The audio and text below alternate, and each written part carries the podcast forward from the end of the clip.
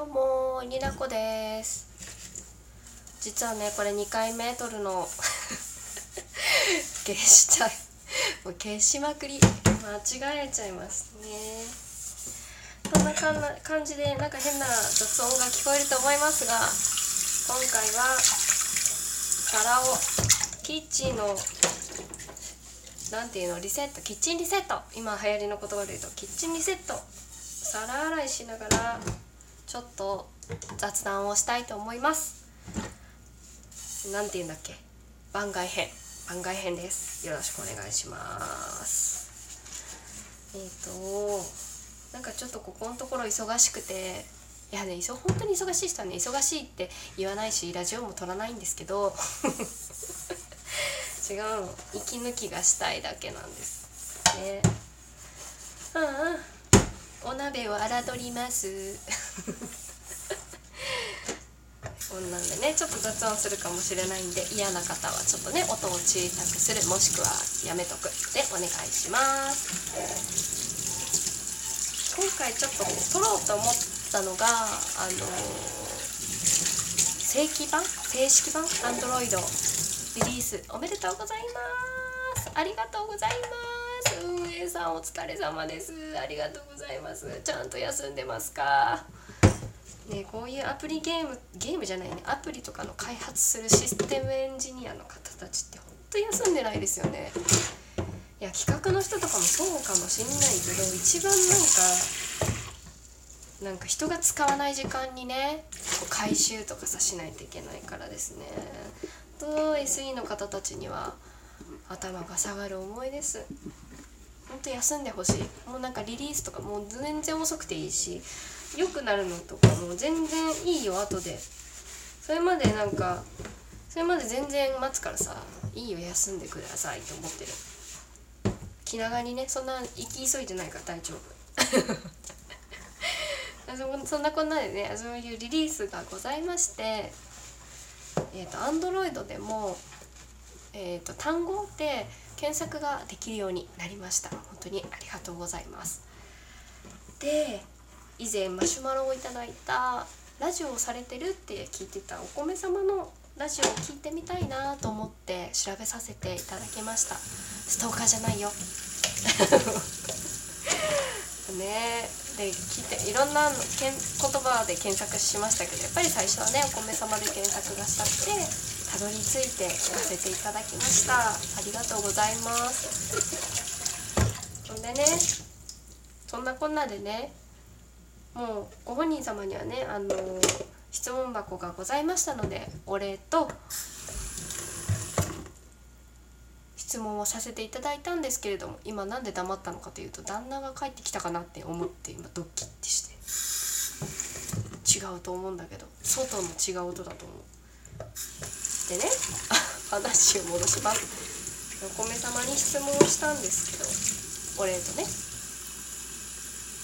本当にドキドキするよね。こういうの。帰ってくるんじゃないかって。で質問がお米様を今のお米様を作り上げた作品はありますかっていうような内容だったはずです。忘れちゃった。半分ぐらい本当の何て言ったか忘れちゃったけど。でお米様に答えていただいてラジオでありがとうございました、お米様はあの、神様始めましたという多分白戦車の漫画原作の、えー、アニメを5台ご回答いただいてたんですけど私も好きです。神様始めました。めっちゃいいですよね。ともえともえいいよねともえ。でも水木がいいって言ってらっしゃってね。岡本信彦さん大好き。なので水木のあの声当てられてるのもぴったりでしたよね。とっても好きでした。好きです本当に。この間 LINE 漫画でね最後までみあの原作が読めたので読んだんですけど毎日ねポイント貯めてポイント貯めてポイント消費してすごい良かったです。ああ好き。ああいう人外と少女って大好き。うん。で人に質問したからにはね答えなさいって話に言ったんですよか言ってるからさもう言ってるのであんまりあれなんですけど面白みなくて申し訳ないんですけど私の人生を変えたのは「ワンピースかなって思います。前回のエースのラジオのねあのしんみり会ではもうね気持ち悪いぐらいしんみりしてたんで もう愛は伝わってるとは思うんですけどそうなんです「ワンピース。で何が人生を変えたかっていうのもあるんですけどこうこうねいろんなキャラクターが名言を言うじゃないですか名言を言うじゃないですかとかしいろんなセリフがあって重みがあるセリフがいっぱいあるんですけどその中でもこう場を占める役割のキャラクターってやっぱゾロだと思うんですよね。でゾロのセリフで結構こう身がこう引き締まったことが多くて一番なんかはっきり覚えてるのはあれなんですよ。スリバーが言えてね。スリラーバーク編でクマがそうみんなが戦闘でもうクタクタになってるタイミングであの七部会のクマが現れてみんながちょっと愕然とするっていうシーンでゾロがなんかね畳みかけるもんだろこういうのはみたいな言うじゃないですか。あもうさっき調べたのにさちゃんとしたセリフを。忘れちゃうんだ。一回投稿した後修正してあの詳細欄に載っけときます。そう。なんかこういうトラブルだったかな。苦悩苦難苦難は畳みかけるもんだろなんだ違う。畳みかけるのが世の常だろ？みたいなセリフがあったと思うんですけどあんなん聞いたらさなんかあんなボロボロなのにさそんなこと言うわけよゾロが。信じらんないと思って。その時はね私そこにもう私が「ワンピースの世界にいたら秒で死ぬけど 秒で死ぬけどなんかこうあって思うよね。もうすいませんねって。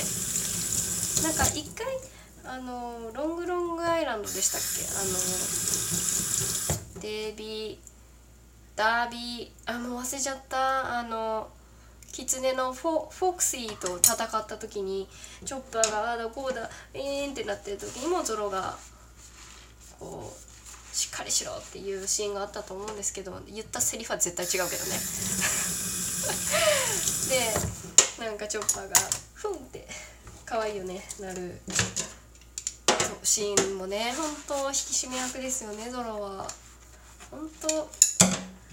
それワンピースの作にどんどんどんどん年を重ねるごとにハマっていってで大学生になって夢小説とか普通の小説とかを「ワンピースを題材にして二次創作してたんですけどそういった意味でもやっぱり人生を変えた創作というまあなんか全然アマチュアですけどアマチュアのアマチュアのアマチュアですけどに足を踏み入れさせてくれたのも「ワンピースかなと思ってます。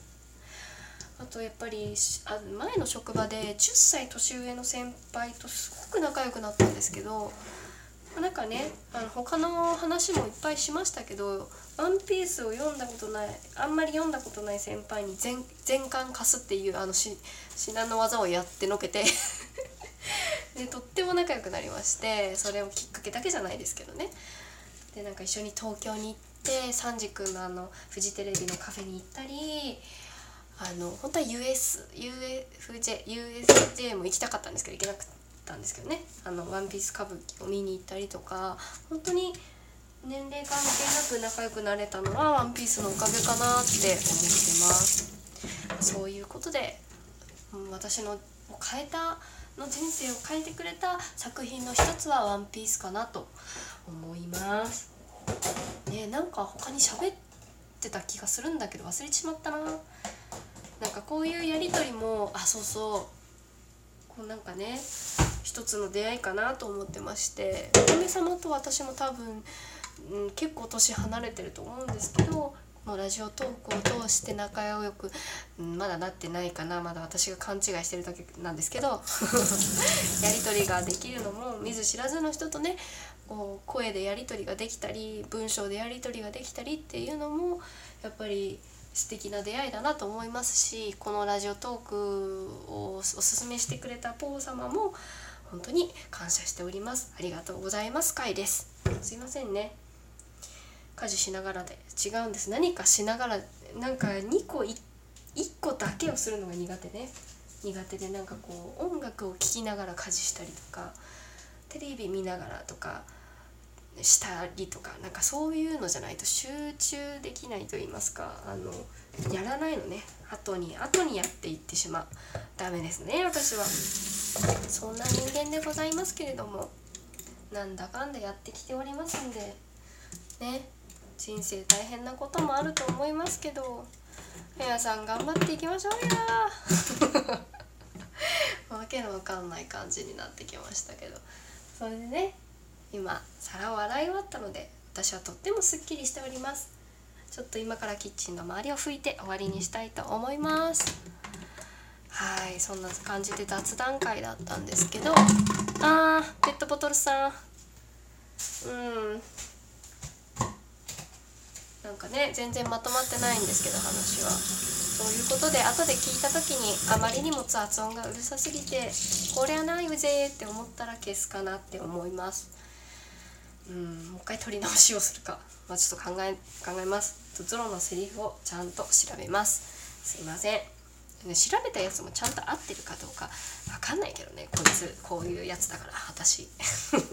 ほんとやばい。はい。というわけでもしこんなダラダラした本当タメ口もひどい回を聞いていただけてたのならありがとうございます。神様神様だ。これを最後まで聞いてくれてるあなたは。